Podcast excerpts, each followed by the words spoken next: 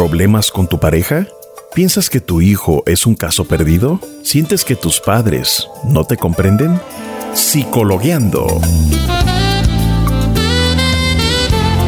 Un espacio para la reflexión y análisis de los problemas sociales y familiares, llevados de una manera clara y sencilla para que descubras que todo en esta vida tiene solución. Psicologueando. Conduce la psicóloga Atenea Caballero. Bienvenidos. Bienvenidos.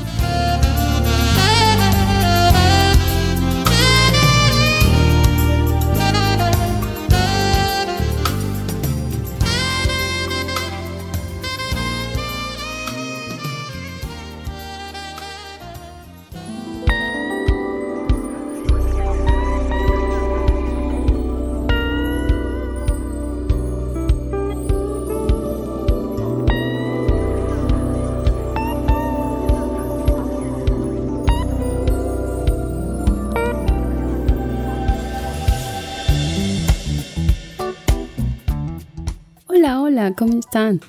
Estamos en su noveno programa de Psicologueando.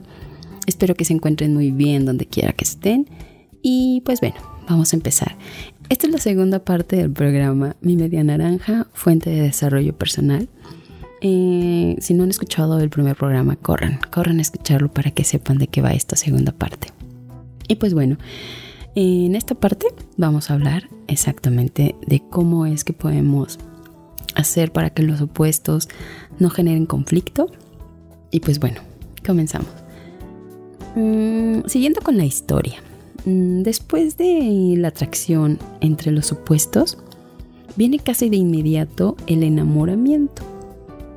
Este es el resultado mismo de la completud que se experimenta al estar frente a un ser opuesto al que simultáneamente complementamos y nos complementa. No en balde, el inconsciente colectivo expresa en el lenguaje popular llamando a la persona que nos atrae nuestra media naranja. En todo caso, la experiencia de completud produce en los enamorados un bellísimo estado alterado de conciencia, no muy diferente a otros estados alterados de conciencia cuyo común denominador es el de trascender la individualidad, ir más allá de uno mismo, regresar al origen, volverse uno solo, etc. En este estado alterado de conciencia del enamoramiento, lo que más nos importa es el ser amado, quien de inmediato se convierte en el ser más perfecto, más sublime, luminoso que jamás haya pisado el planeta Tierra. En este estado nos olvidamos de principios, creencias, afiliaciones y lealtades con tal de conseguir estar con el ser amado. Tomemos de ejemplo notables que se constituyen en prototipos como Tristán e Isolda, Romeo y Julieta, entre otros. Tomemos como ejemplo, cuando Tristán se enamora de Isolda, se olvida de que es la prometida de su tío y protector, de su casi padre más que su propio padre, y de quien se supone heredaría el trono de Cornwall. Todo esto no significa nada para Tristán, quien traiciona a su amado tío una y otra vez con tal de satisfacer el irrefrenable impulso de acudir al lado de Isolda y sentirse transportado al éxtasis jubiloso de la completud. Todas las historias de romance que han existido y todas las que existirán en el futuro están basadas en esta atracción de opuestos y su inmediato acceso a la completud, conocida por nosotros y condenada al olvido y la inconsciencia por el desarrollo del yo individual. Así las cosas, los enamorados deciden que lo único que resta por hacer para extender ese éxtasis hacia la permanencia es tomar al ser amado e instalarse con él en la misma vida, en la misma casa, en la misma habitación y en la mayor parte de las veces en la misma cama.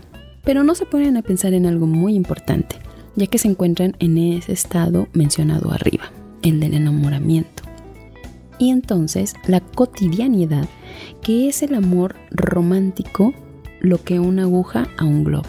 Esta acaba con el amor romántico, porque cada uno de los enamorados se repliega hacia su forma individual de ser. Y recordemos que la fuerza de atracción estaba dada por los pares de opuestos y su representación en cada uno de ellos. De este modo, lo que en estado alterado de la conciencia del enamoramiento nos parecía bellísimo y sublime en el otro, ahora en la vida diaria amenaza nuestra individualidad con las constantes peticiones de que cambiemos peticiones que pueden ser de muchas formas, desde la dulzura seductora hasta la amenaza de violencia. Parece ser que de buena fe estamos convencidos de que nuestra forma de ser es la correcta, que todo aquello que difiera de esta forma nuestra de ser sería considerado incorrecto y sujeto de intentos repetidos de cambio en un esfuerzo por volver al otro al buen camino. Esto es como soy yo. Vamos a una breve pausa y regresamos.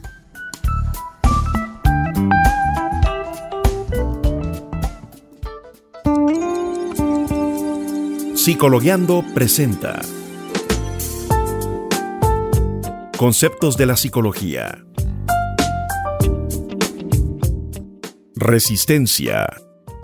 Es todo aquello que, en los actos y las palabras del analizado, se opone al acceso de éste a su inconsciente. Se descubrió como un obstáculo de esclarecimiento de los síntomas y a la progresión de la cura.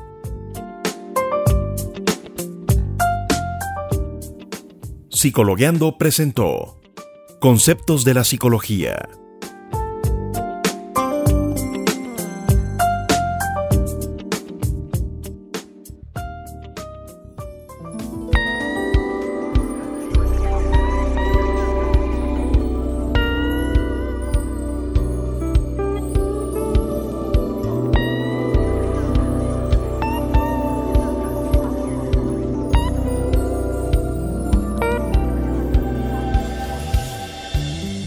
Regresamos de esta breve pausa y continuamos.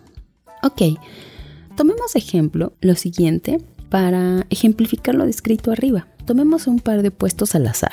Por ejemplo, mm, puntualidad e impuntualidad. Supongamos que él es muy puntual y considera imprescindible organizar su tiempo alrededor de su reloj.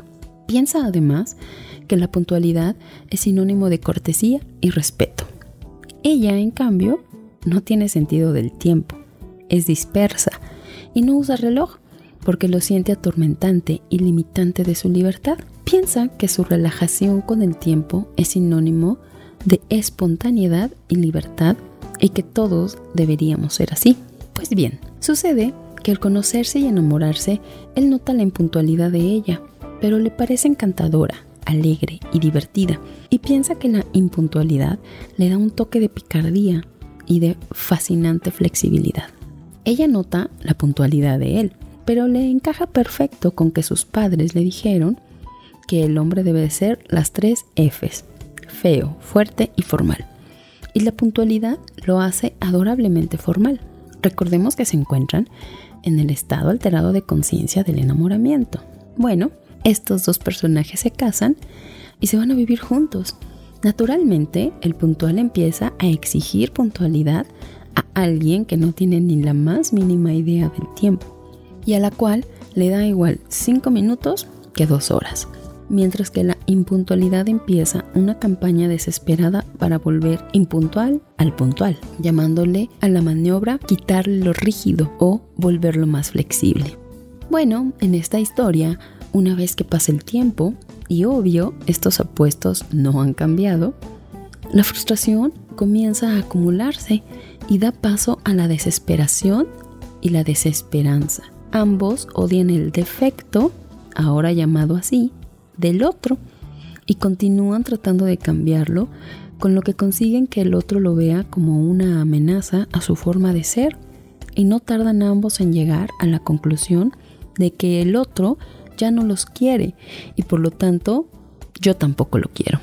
Esto, multiplicado por el número de las polaridades que ellos representan, se llama la guerra de los sexos por muchos autores y da origen a que la primera etapa del enamoramiento sea sustituida en un corto tiempo por una segunda etapa, llamada en contraste desenamoramiento. Y bueno, aquí es donde se pone interesante el asunto, ya que en esta etapa ambos se caen francamente gordísimos y salpican esta mutua animadversión con paroxismos desbordados de odio mutuo y fantasías de separación y regreso a la soltería.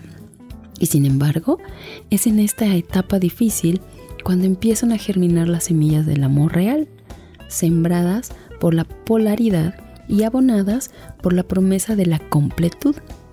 Hay en esta etapa del desenamoramiento expresiones aisladas de ayuda desinteresada, apoyo mutuo e interés que delatan la existencia de una naciente relación amorosa, aún muy débil y frágil, con raíces en el corazón de cada uno. Cuando la pareja sobreviva a este tiempo y alcance en promedio de 7 a 10 años juntos, recuerden aquella famosa frase de la comezón del séptimo año. Después de pasado este tiempo, se estabiliza la situación en forma de menos choques y una progresiva y lenta trayectoria de mutua aceptación con algo de aprendizaje del otro.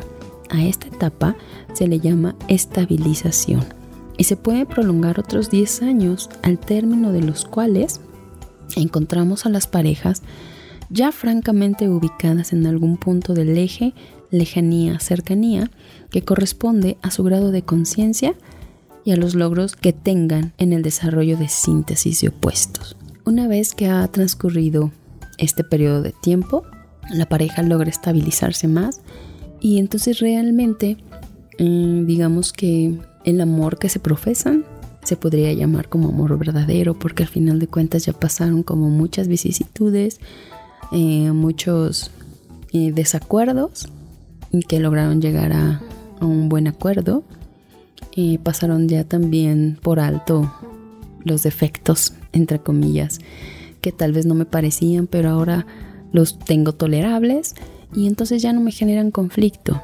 Y bueno, evidentemente se hacen acuerdos donde ambos salgan beneficiados, ¿no? Tampoco se trata de que lo que yo digo se tiene que hacer o como yo soy es lo correcto, sino que se habla, se llegan a acuerdos donde ambos expresen qué es lo que les gusta y qué es lo que no, qué es lo que se puede modificar, qué es lo que si no modifico pues tampoco genera mayor problema. Y entonces ahí es cuando se da la estabilización del amor. Vamos a una última pausa y regresamos con el tema.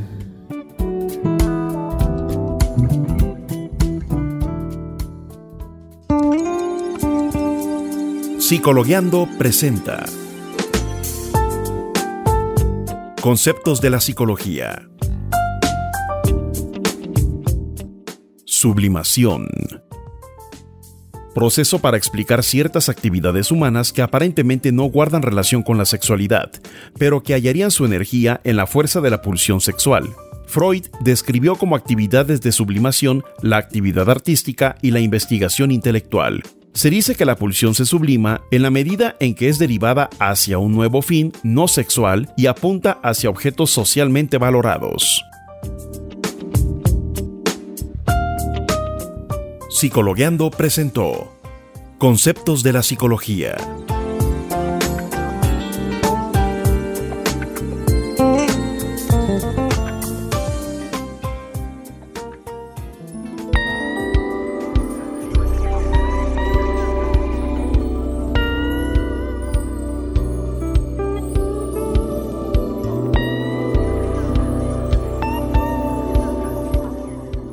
Regresamos en esta última parte de este noveno programa titulado Mi Media Naranja. Y bueno, eh, como decíamos hace rato, eh, tal vez de ese modo de eh, esta parte de la estabilización, podríamos clasificar a las parejas que logran durar el suficiente tiempo en tres grupos de forma arbitraria de la siguiente manera. El primer grupo de aproximadamente el 20% estará constituido por parejas que en el transcurso de la etapa de desenamoramiento no lograron resolver diferencias básicas y la versión mutua de esta etapa dio paso a una distancia que poco a poco se fue consolidando y a través de los años se transforma en una muralla divisoria que los convierte en extraños a pesar de vivir juntos.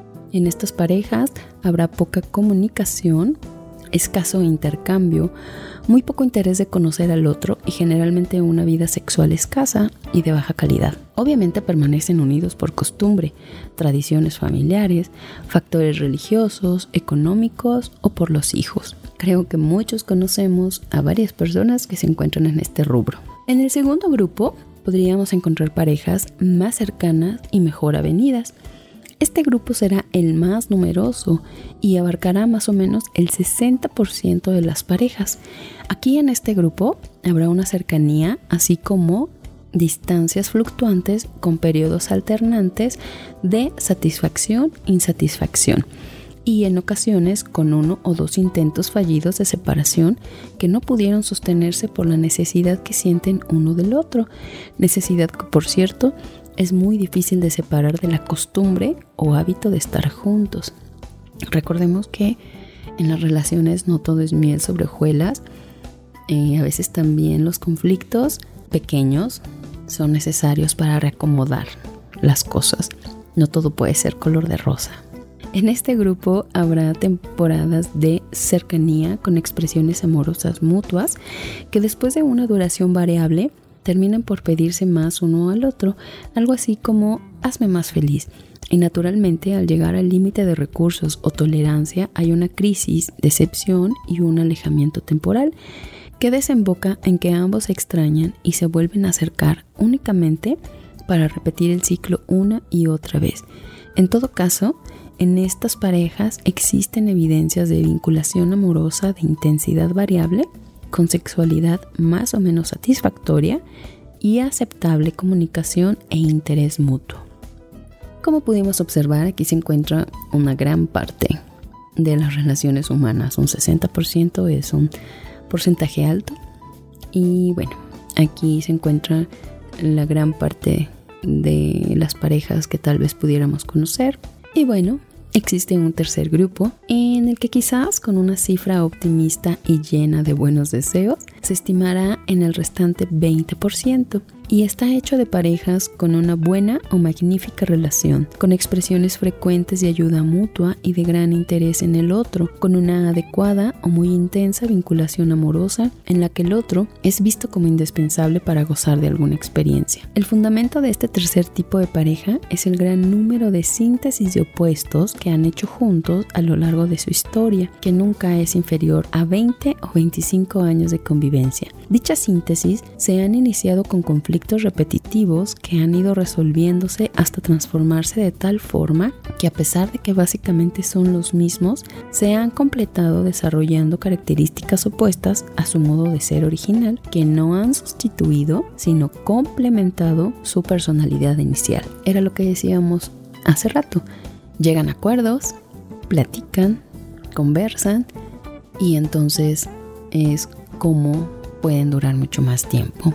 Son esas parejas que ya tienen muchísimos años de casados y que aún a pesar de tantos años de casados se llevan súper bien, se quieren mucho, se siguen cuidando y procurando uno al otro. Y pues bueno, es porque evidentemente han pasado ya muchos años tratando de resolver sus opuestos para que no generen conflicto, llegando a acuerdos. Y son parejas bien avenidas y también, también tenemos que confesarlo, conocemos muchas personas de ese tipo y parejas que uno hasta admira, ¿no? Sus relaciones mm, tan estables y también que se llevan y hasta uno anda preguntando sus secretos para poder durar tanto y demás. Pero bueno, creo que el secreto es principalmente la comunicación y llegar a acuerdos exitosos. Y bueno, en el ejemplo previo del puntual y la impuntual, él continúa siendo básicamente puntual, pero no en forma rígida o angustiante.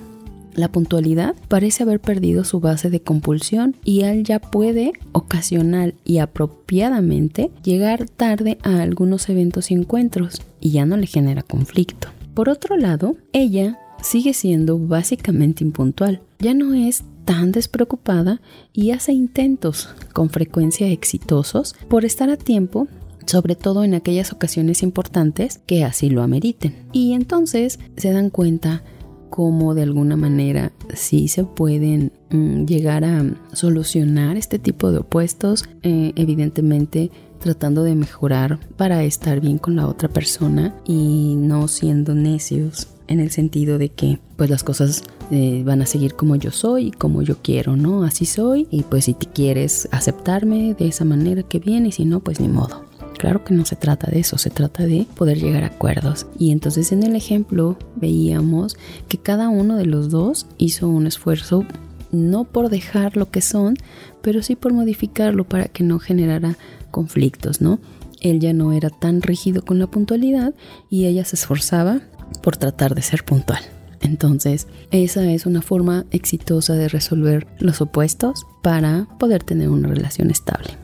Y bueno, como les comentaba, ¿no? Los síntesis de opuestos logrado por los dos en el ejemplo de puntualidad e estos eh, se encuentran en el tercer grupo de parejas repetida en muchos otros pares de opuestos. Desde luego, el resultado es el de un enorme desarrollo con un incremento importante en las alternativas de respuesta a una veracidad de estímulos. Este amplio y versátil rango de respuestas a los estímulos de la vida es lo que logra que el grado de adaptación sea más perfecto, receptivo y aceptable y se constituye en la base de la más y más extensa y depurada libertad.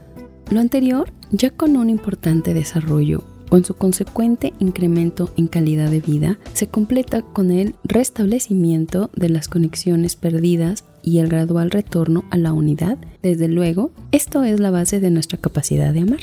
Amar es actualizar una relación y cada paso de amor con su obvia renuncia al egocentrismo. Es un paso hacia el encuentro del sí mismo que realmente somos ya desnudo de individualidad y resplandeciente de plenitud, gozo, armonía, alegría, paz y sentido. Esa es la herencia de la relación como camino al desarrollo. Y bueno, se pudieron dar cuenta cómo es que nuestra media naranja en algún punto nos puede hacer que desarrollemos nuevas habilidades, nuevas cualidades, evidentemente para ser mejor personas como individuos y en pareja. Y bueno, ¿tú en qué grupo te encuentras? ¿Cuáles son los opuestos que te complementan con tu pareja?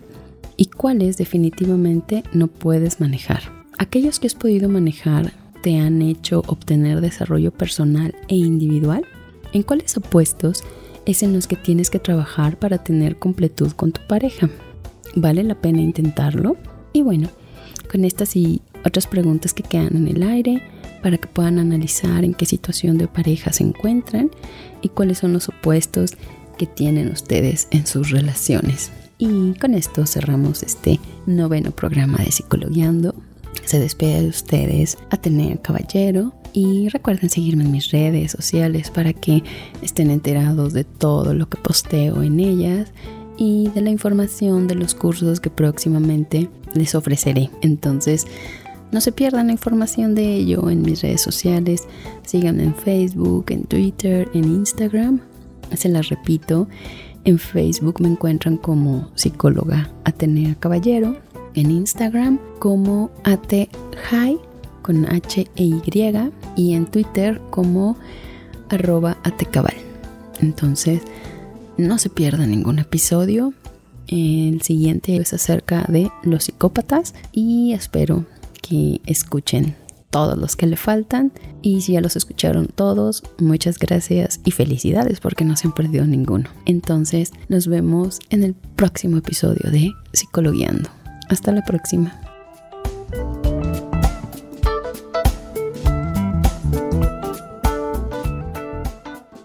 ¿Problemas con tu pareja? ¿Piensas que tu hijo es un caso perdido?